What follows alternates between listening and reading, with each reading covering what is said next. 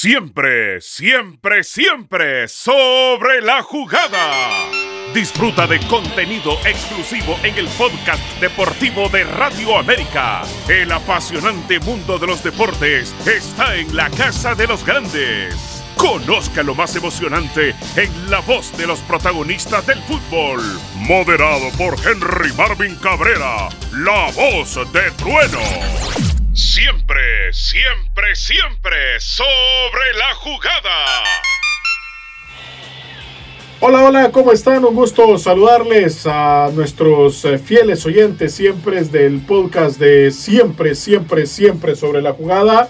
Hoy usurpando un poco el puesto de don Henry Marvin Cabrera, eh, que no los pudo acompañar en esta oportunidad. Les saluda a su servidor Manuel Galicia. Hoy con un invitado de lujo, eh, Gilberto Yerbud, quien no, se acuerda ¿no? de Gilberto Yerbud, quizás a nuevas generaciones eh, no les suene mucho el nombre de Gilberto Yerbud, pero a los que tenemos ya cerca de los 35 años hacia abajo, eh, nos enorgullece, ¿no? porque fue un hombre que se le apodó el caballero, que estuvo por España, mundialista en 1982 y que hoy tiene una aspiración eh, de postularse o un aspirante ya oficial a la presidencia de la Federación de Fútbol.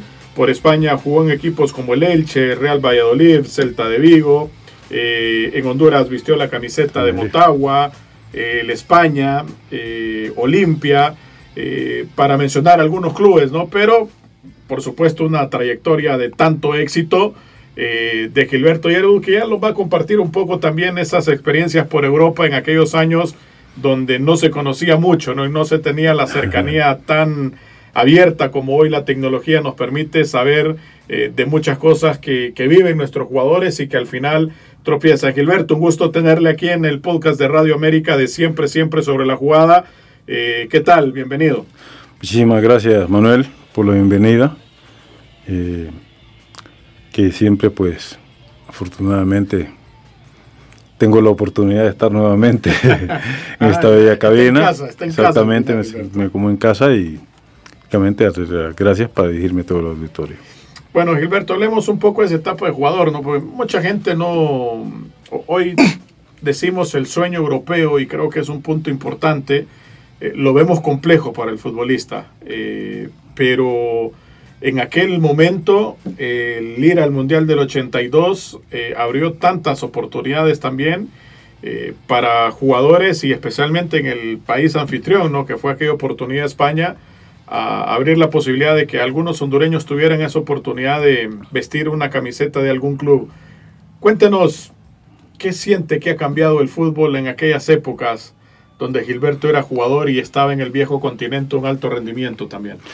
Bueno, la verdad, Manuel, que el, fútbol concretamente pues ha, ha cambiado en el aspecto físico, eh, tiene una mayor velocidad, una mayor dinámica, pero hablo con amigos que, que jugamos juntos en el pasado y todo, me dice, sí, me dice, pero el fútbol Oye, tía, la pelota pasa solo fuera, me dice. Antes que corría más, ¿no? Con el balón. Sí, el jugador era más, explotaba más, más su talento. Hoy, hoy explota más su condición física, atlética. Entonces, es una mixtura de ambas cosas. Son cosas que se ponen de moda. Eh, antes, antes decían, vamos a presionar arriba. Hoy llaman la presión alta. La presión alta. Lo que cambia es la, es la frase pero es, es prácticamente viene siendo lo mismo. La frase y el estilo como se dice. Exactamente. De, arriba le decían a uno. O fuera, o rompe, y ahora no, salió jugando, andar, mandar la larga. los términos cambian, pero al final el fútbol no, no varía mucho. Creo que es de los pocos deportes que se trastocan una vez de, de que se inventó, es poco los cambios que le han Exactamente. hecho. Exactamente, es que el, el fútbol decía Didi, cuando estábamos en curso en Brasil, dijo, el fútbol nació perfecto. Sí. Bueno, el Chelato lo decía también, que también. Exactamente, entonces es, es ustedes, y, todos los, los deportes, el menos que se han modificado es el fútbol. Ahora, de la pandemia para acá, se ha ingresado pues lo, de los cinco cambios. Entonces prácticamente te da la posibilidad de cambiar el 50% de los jugadores de campo. Y es una facilidad que te permite, según la conveniencia, eh, cambiar el parado del equipo por X circunstancias, lo consideras necesario, eh, buscas con jugadores de otras características implementar lo que consideras oportuno, realizar. Sí, ahora Gilberto, eh, hablar de Gilberto Hierbo es hablar de la historia también del fútbol hondureño, ¿no? Porque eh, Gilberto fue de esta generación del Mundial de Túnez también. Sí. Eh, de Túnez me fui para España. De, Túnez a España fue, ¿no? Y, mucho antes del Mundial era, creo yo... Lleva cinco años. Era el único que estaba fuera. Era, ah, correcto, el único fuera. Y era como la, la sensación de decir, bueno, al menos el, el, de los pocos legionarios que traíamos en aquel entonces, creo yo también, o el único legionario que venía, ¿no? Porque no había más. No, eh, eh, fui durante esa época era el único. Después se anexó Roberto, Roberto Figueroa, que en paz descanse. Y verdaderamente... Porque el Tiller Su va después del Mundial, Sí, va del Mundial, va Tile, va Costly, eh, fue el macho, fue Betancourt, que en paz descanse también, que fue a Francia, fue Tony Lane, que, que fue a Grecia, y ahí. Ok, y, el mercado lo abre Gilberto, lógicamente, en España, ¿no? Eh, más allá del pasado que tenía eh, la coneja Cardona con el Atlético, que tenía sangre catracha, pero que todo el mundo lo vincula a la coneja, más que todo un desarrollo allá en, España, ¿no? No se siente como tan auto, eh, como tan formado en nuestras raíces, ¿no? Sí, porque él se fue a los 17 años fue al Lusitano de Évora. El Lusitano de Évora pasó al Elche, del Elche al Atlético Madrid. Y son cosas que, suceden. Yo me fui en el 77 y, y de allí se anexaron posteriormente los compañeros después de la Copa del Mundo. Cuando el Mundial 82 llevaba cinco años yo jugando en España. ¿Qué recuerdos de España, Gilberto? Así que, que a veces se sienta en el sillón de la sala y dice, y, se ríe solo y dice, me acuerdo cuando me pasó esto. Sí, hay anécdotas. Para el caso, eh, situaciones que me, que me sucedieron eh, con mi situación metabólica. Un día con, estaba con el Valladolid. Valladolid jugábamos contra, contra el Atlético Madrid y en casa. Entonces, un partido duro. Nosotros teníamos que ver la forma, porque ganarle al Atlético, al Real, al Valencia o al Atlético de Bilbao, era sacar mucha ventaja, porque difícilmente los otros equipos de tu posición le iban a ganar. Entonces yo manejo al día que no puedo, no, no, no podía ni dar el paso. Entonces, usted llega el, médico y me dice, ¿qué te pasa, Gilberto? No, no puedo dar el paso, doctor. tengo el dedo sobre el pie. Sí, este, no, es ataque de gota, me dice. Y entonces, bueno, eh, llamó al, técnico, Paquito, y entonces Paquito y le dice, doctor, yo no sé qué va a hacer. Gilberto tiene que jugar hoy. Y no podía dar el paso. sí. Sí, me dice, ¿quiere jugar hoy? No, claro, un partido importante. Le bueno, solo hay una forma, me dice. ¿Cuál? No? Me llamó a Aramay y tal, y me amarró en los brazos. Cuando, lo amarra, ¿qué dice Gilberto? Viene la tortura. Yo no estoy loco, le digo yo. No, de loco vas a quedar, me dice. Entonces, claro, me mete la aguja y la gira, ya está, pum, pinchazo. Bueno. Y yo, pero sentía el dedo cuando me penetró la aguja por cuando la giró, la giró rápido, ya fue menos.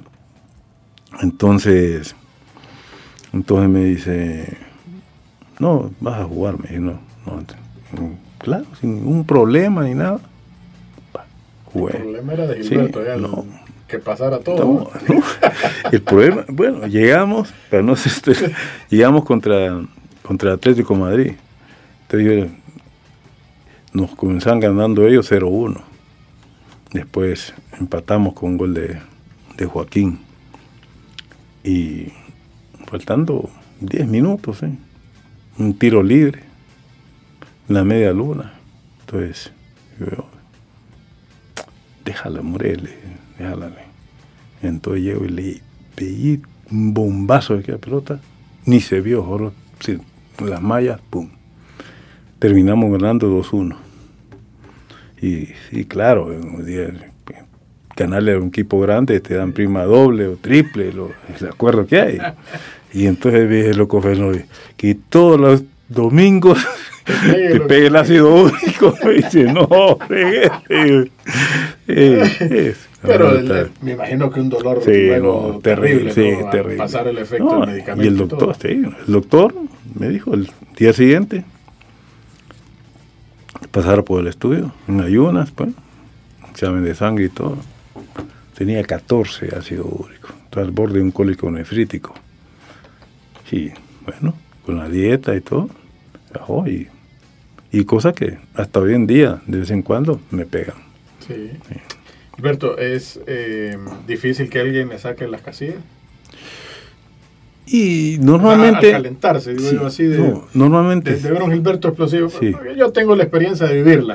Sí. Yo, me acuerdo muy bien, ya voy a contar la Sí. anécdota que, que viví con Gilberto en- Sí. en, su época de técnico. Es, es, es- hay momentos que yo normalmente soy tranquilo, todo el mundo, pero el problema es cuando paso al otro lado.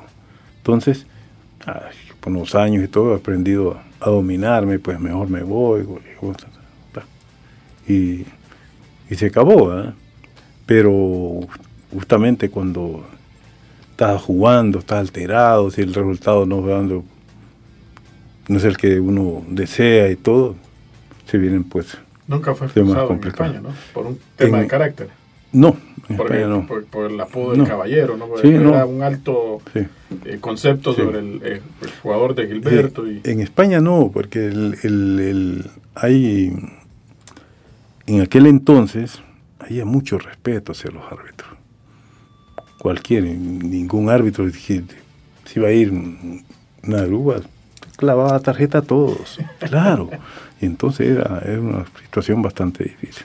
Gilberto, como jugador creo que hay un éxito tremendo, ¿no? Porque mm, se juega un mundial mayor, para nuestro fútbol eh, es el sueño de todo Los niño. dos primeros. Y también los dos primeros, ¿no? El de Porque Túnez nivel y el de España. Fue el de Túnez y luego el de España Eh. 82, correcto. Pero de ahí viene un proceso de Gilberto, recuerdo muy bien, le va muy bien por Guatemala, eh, campeón como Tagua, creo, ¿no? Sí, Eh, también 2001. en el 2001 como técnico. Y, y qué pasa que después Gilberto como que se desinfla en esa, en esa carrera de técnico. No, es que, mira, eh, tuve un problema.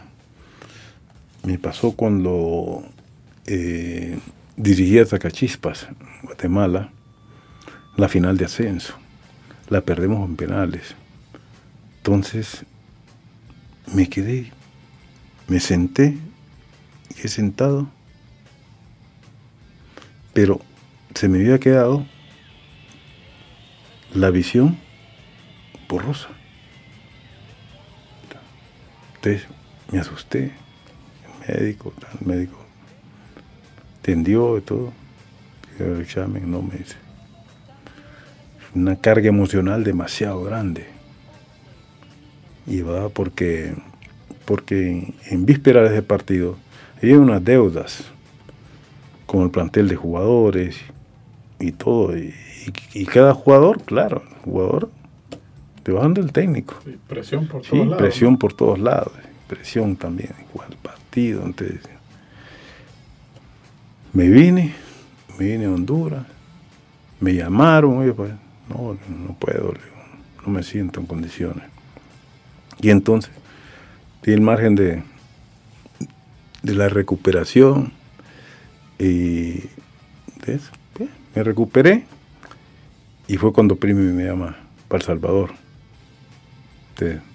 fui para El Salvador. Entonces, de ahí, de ahí vine, estuve,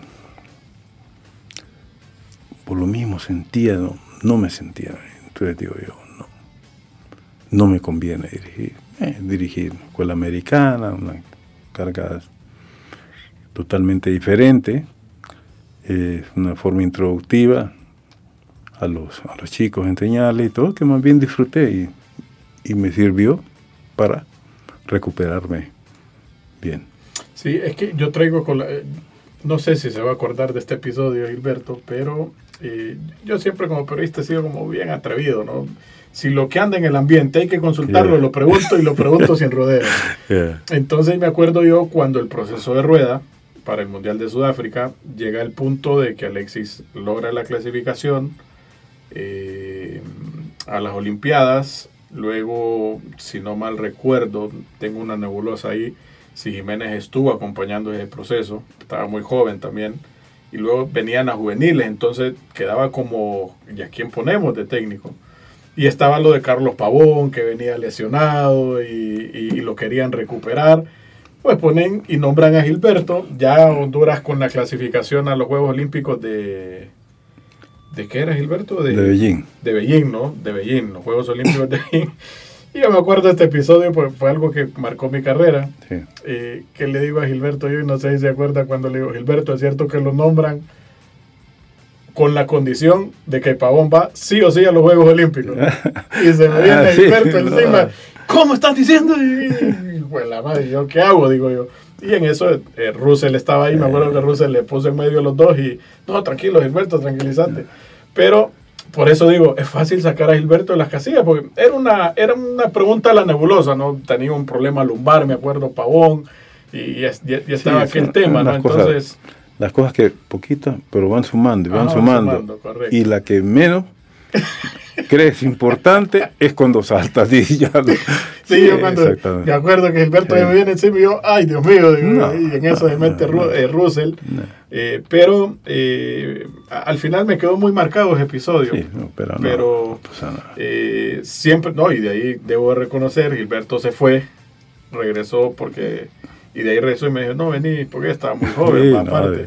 Vení, me dice, mira, te quiero disculpar por lo que pasó, me dice, te tuve que responder y y lo, y lo, y lo hice con tu padre también. Ah, ¿en serio? Sí, sí, no, no, lógico, sí. Padre, nacimos juntos, nada menos que el periodismo. Porque la gente que no sabe, luego me doy cuenta que hay casi una relación no tan cercana, pero de parte de mi madre, eh, que, es una prima, ¿no? Con, la que está casado Gilberto, y, digo, qué pequeño es el mundo, yo ni cuenta me, me, daba tampoco.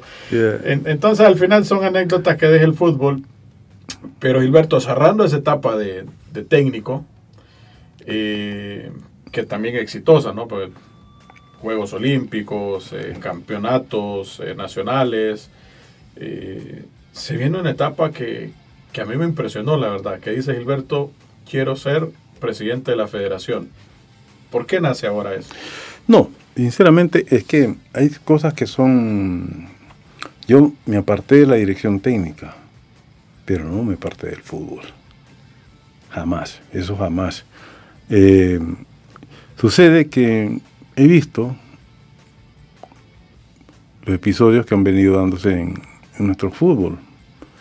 Entonces, bueno, digo yo, eh, quizás sea momento de, de poder aportar en la parte administrativa del fútbol y ver precisamente por ello y también unos amigos y todo me, han dicho que siempre tomas, tomas un café, tomas cualquier cosa y siempre la plática del deporte y tal, me dice, no, no seas egoísta, me dice. Cuando me, dijeron, no seas egoísta, yo sentí que me habían pegado una bofetada en la cara. Realmente, si es lo que menos he sido yo en mi vida. Pensar, egoísta, no. Ahí, bueno, eh, cosa que nunca lo exterioricé públicamente. ¿Quién llevó al Real Valladolid, Amado Guevara y Carlos Pavón. Esta persona que está frente a ti. ¿Entiendes? Entonces, son cosas que, que si en algo he pecado siempre de poderle servir a los demás. Y verdaderamente eso, eso llena mucho. De todo, pues, hoy en día tengo con Pavón, con Amado, una amistad. Esto, Sí, tremenda y perfectamente, pese a ser la distancia de una generación a otra, ¿no? Pero son cosas que, que verdaderamente llenan a uno de las grandes satisfacciones que uno lleva en el fútbol. Sí, Gilbert, voy a hacer una pregunta obligada porque la gente se lo pregunta también y de hecho lo voy a hacer porque eh, lo hemos entrevistado en dos oportunidades a Gilberto en el programa de deportes y me llamó la particularidad de dos consultas de la audiencia principalmente. ¿Por qué siendo diputado no se interesó para llegar a la federación? Yo tengo mi, opinión y la voy a expresar después de, de que usted la conteste eh, porque a veces la gente se equivoca, porque creen que, que, va al Congreso Nacional de la República como hombre que salió del deporte, es una y estrictamente al tema deportivo, ¿no? Eh, ¿Qué le puede responder usted a la gente? Mira, una cosa sencilla. No se puede estar en ambas cosas a la vez. Eh, y eso pues lo sabe todo el mundo. Eh, siendo diputado, efectivamente es una labor totalmente distinta a estar inmerso en el fútbol. Hay un problema, es e, e, justamente eso lo que Desgraciadamente. yo le respondí a uno en privado, pues me lo escribió. Sí, ¿no? Pues mi conclusión fue, hay cosas más importantes, ¿no? O sea, es cierto, el deporte es muy importante en el desarrollo del país, pero en países como nuestros, tercermundistas, de alguna manera, eh, hay necesidades que son prioridades de atender a atender el fútbol como tal, eh, que creo que es válido, ¿no? Al final, por eso se cuestiona muchas veces a la gente que llega del deporte al Congreso, pero no se va a legislar solo al deporte. Y, y, es difícil. Es una, también es una, que una gaviota en el mar, ¿no? Porque hay 127 27 más que de, repente, sí, porque el 128. Hay 127 que hay que convencer, aparte de, para que lo apoyen en una cosa. Entonces, al final, eh, creo que ahí contestamos un poco del, por qué estando dentro como diputado no se atiende a veces eh, el tema de la federación. Pero me llamó una frase particularmente la atención, Gilberto. Me da rabia saber que he estado una vida completa en el fútbol y que hayan trabas para ser presidente en el fútbol. Sí, pero que que, que vayas, puedes ganar una votación, puedes perder una votación, pero como dicen, a esto hay que matarlo chiquito. Entonces, eso me da rabia. Porque, como he dicho, quizás con todo el respeto, personas que no tiraron un penalti, que no tuvieron la oportunidad, es distinto. Y eso eh, es lógico que no lo, que no lo vea bien de, esa manera. Pero es, son cosas que, que a uno que ha estado acostumbrado a luchar, porque todo el mundo conoce mi carrera, mi éxito, tuve mi carrera futbolista y todo, pero pocos desconocen que jugué descalzo. ponía los zapatos de portería cuando jugábamos y tenía que jugar descalzo. ¿Por qué? No podía llegar con mi madre, que en paz descanse, eh, llegar a casa con los zapatos rotos, porque ya le costaba mucho esfuerzo. Y no había para un segundo par, ah, no, exactamente. Entonces, cosas que, que todos los que hemos jugado en, en el barrio, lo hemos vivido. Y, cosas que, como he dicho, el respeto porque eso es, son cosas de la vida y nadie tiene por qué pasar las experiencias de los demás obligados, que no vivieron de las entrañas de que viene este deporte. únicamente elitista, ahora sí. Se sienten que tienen la potestad para estar ahí. ¿Siente Gilberto que no lo quieren dejar ni siquiera participar? Y quizás a una parte sí, una parte no. Esto es, es como todo. A quienes tocas interés, que yo no voy a tocar interés de nadie. Voy a sumarme a lo que pueda, agregarle un factor positivo al fútbol nacional y a todos. Y eso, esto es, es, así porque el fútbol es de todos, no es de, de determinada persona. Que el fútbol, Dios le da los ingredientes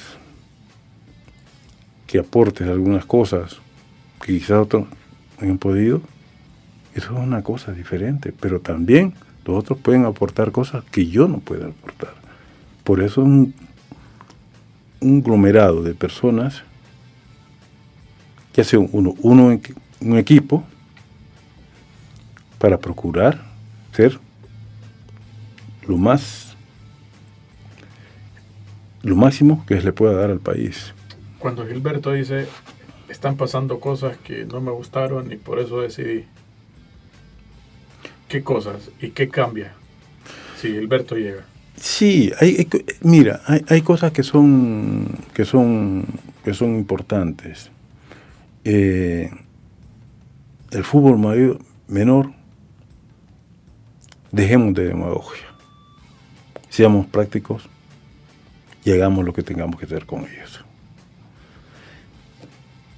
Una frase de un libro de García Márquez lo, lo dice muy claro Dime cómo tratas tu infancia y te diré el futuro que le depara a ese país. Estas son cosas eh, fáciles. Yo veo aire de transmitir lo que se necesita en el fútbol. ¿Por qué? ¿Por qué? Porque conozco el fútbol. Entonces, eso me da la facilidad en ese sentido. Como atleta se sintió avergonzado por la última eliminatoria, que creo que es parte de lo cúmulo que, de las cosas, ¿no? Mira, avergonzado no, avergonzado es, es una palabra muy fuerte. Lo que sí dolido, dolido sí. No ganamos un partido, nos tocó vivir un momento, y eso, eso no solo Gilberto Hiergo, nueve millones y pico de hondureños sentimos lo mismo, pero son cosas y tenemos que cargar con ella y todo. Ahora, preocuparnos para que no vuelva a darse. porque nosotros señalamos al atleta como tal, ¿no? Exactamente. Pero hay un problema de base tremendo que hay que, trabajar lo que no se está haciendo. Exactamente. Para el caso, Manuel, actualmente, en los países que están, tenemos uno. Te voy a explicar. Panamá. ¿Cuál es el deporte rey en Panamá? Béisbol. Y boxeo. Y boxeo. Y están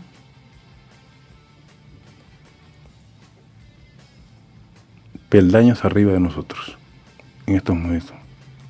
Y en un trabajo de una década, ¿no? Exactamente. lograron desarrollar muy bien. Exacto. Entonces, eso es lo que no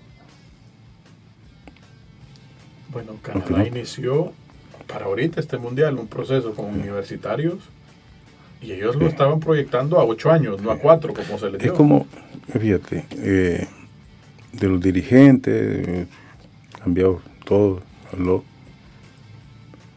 Dirigente que, al cual tengo tiempo de no, de no hablar. Eduardo Tala es un tipo con el que da gusto hablar de fútbol. Da gusto. Realmente ya hablas, la forma en que... Y el fútbol es así, conversar, todo decir, se van cosas que crees porque lo peor es creer que uno lo sabe todo. No. De quien menos espera te sale una luz. Te la transmite. ¿Cuándo espera Gilberto tener certeza de que va por ese sueño de, de llegar a la federación y cambiar muchas cosas? Pues, muchos creen que el cambio es votar todo lo que hay, ¿no? Y, ya lo explicó que no es eso. Sí, no es eso. Es que eh, hay cosas que verdaderamente lo positivo, ¿por qué lo vas a cambiar? Si no es cambiar por cambiar. Lo que se puede mejorar, intentar mejorarlo. Lo que no, cambiar. Ahí sí. Pues lo que han estado ahorita lleva más de una década, ¿no? Y no, no hay cambio. Pero bueno, eh, estaremos pendientes, Gilberto. Eh, la verdad, deseamos éxito, nos agrada, porque creo que es por vez primera después de Alfredo que un exjugador levanta la mano y dice, quiero no entrar a, a una presidencia. Creo estuvo Porfirio Armando Betancourt. Ah, también estuvo, es cierto. Lo olvidaba, lo olvidaba, Y entonces, es, hay cosas que son importantes. Por eso es que digo, de hacer la unión. Mira.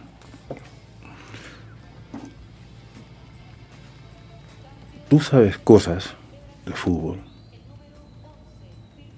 que yo no las, que yo quizás pues no las conozco tan profundas como tú. Pero tenemos tiempo para dialogar. Pero lo que yo viví a lo largo y ancho de mi carrera no es fácil. No es fácil. Tienes que pensar y tomar determinaciones en segundos, en fracciones de segundos, en un campo de fútbol. Yo te da el conocimiento, la experiencia, las fases que, realmente corresponde, que debes transitar, porque son tantas para el caso de los entrenadores, que, que darles una importancia extrema. No todo el mundo sirve para dirigir en primera. Y entonces por ahí van cosas que van permitiendo, dándole el orden que verdaderamente requiere nuestro fútbol. Bien, gracias Gilberto por acompañarnos aquí en este podcast de Siempre, Siempre sobre la jugada. No sé si tiene algo eh, que quiera agregar, que cree que es importante transmitirlo eh, o dejarle saber al público.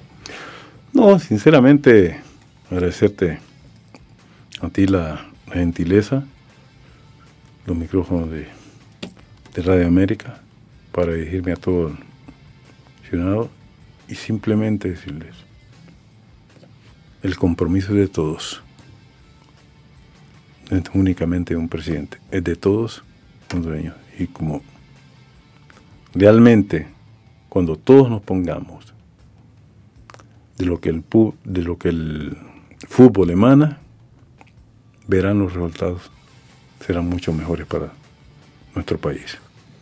Bien, gracias. Gilberto Yerbul con nosotros aquí en un episodio más de este podcast de Siempre, siempre sobre la jugada. Les esperamos a la próxima para seguir dialogando de los temas importantes del deporte de nuestro país. Muchas gracias. No te pierdas el próximo episodio de Siempre, siempre, siempre sobre la jugada.